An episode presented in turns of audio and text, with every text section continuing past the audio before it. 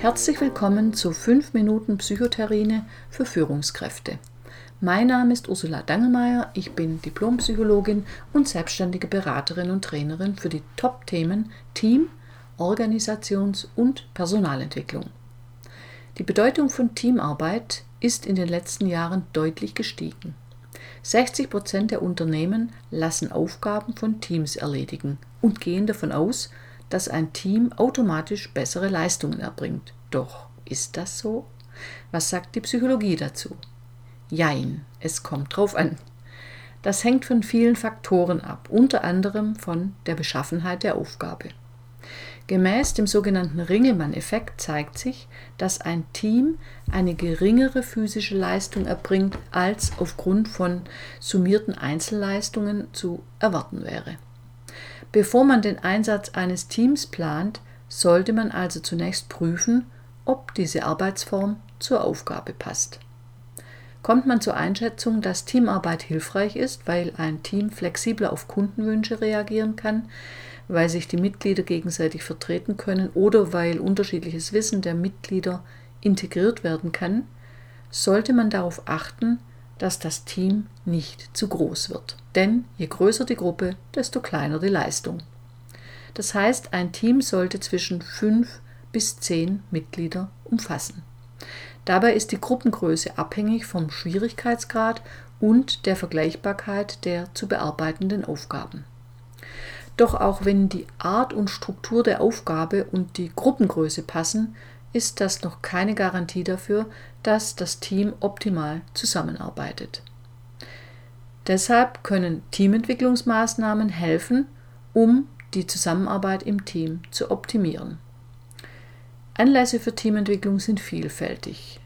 Ein Team wird neu gebildet, eine neue Teamleitung oder ein neues Teammitglied sollen integriert werden, das Team arbeitet ineffektiv, mangelnde Kommunikation zwischen Teammitgliedern führt zu Konflikten, dem Team fehlen Regeln oder Strukturen, Aufgabenverteilung und Zuständigkeiten sind unklar. Der Erfolg eines Teams ist kein Selbstläufer. Das ist vergleichbar mit einer Sportmannschaft. Die trainiert ja auch nicht nur ein einziges Mal. Deshalb ist Teamentwicklung in der Regel keine Einzelmaßnahme, sondern ein sich über längere Zeit erstreckender Prozess, der folgende Phasen umfasst. Erstens die Kontaktphase. Das heißt, es geht darum, Erwartungen, Ziele und Rahmenbedingungen der Teamentwicklung zu klären. Zweitens die Diagnosephase. Hier klärt man den aktuellen Stand des Teams. In drittens der Planungsphase werden die zu bearbeitenden Themen, die konkreten Inhalte festgelegt. In der viertens Durchführungsphase werden Maßnahmen vereinbart, das heißt, eine Teamentwicklung mündet in einen konkreten und überprüfbaren Handlungsplan. Und fünftens Evaluation, das heißt die Bewertung des Erfolgs. Wurde das Ziel erreicht oder muss nachjustiert werden? Manche Personalverantwortlichen fällt bei Teamentwicklung das gemeinsame Event im Hochsaalgarten ein, das sogenannte Outdoor Training. Als gemeinsame Aktivität macht das manchen sicherlich Spaß. Doch sollte man darauf achten, ob es Teammitglieder gibt, die aufgrund körperlicher Einschränkungen an Kletterübungen wenig Freude haben und sich dann sogar ausgeschlossen fühlen.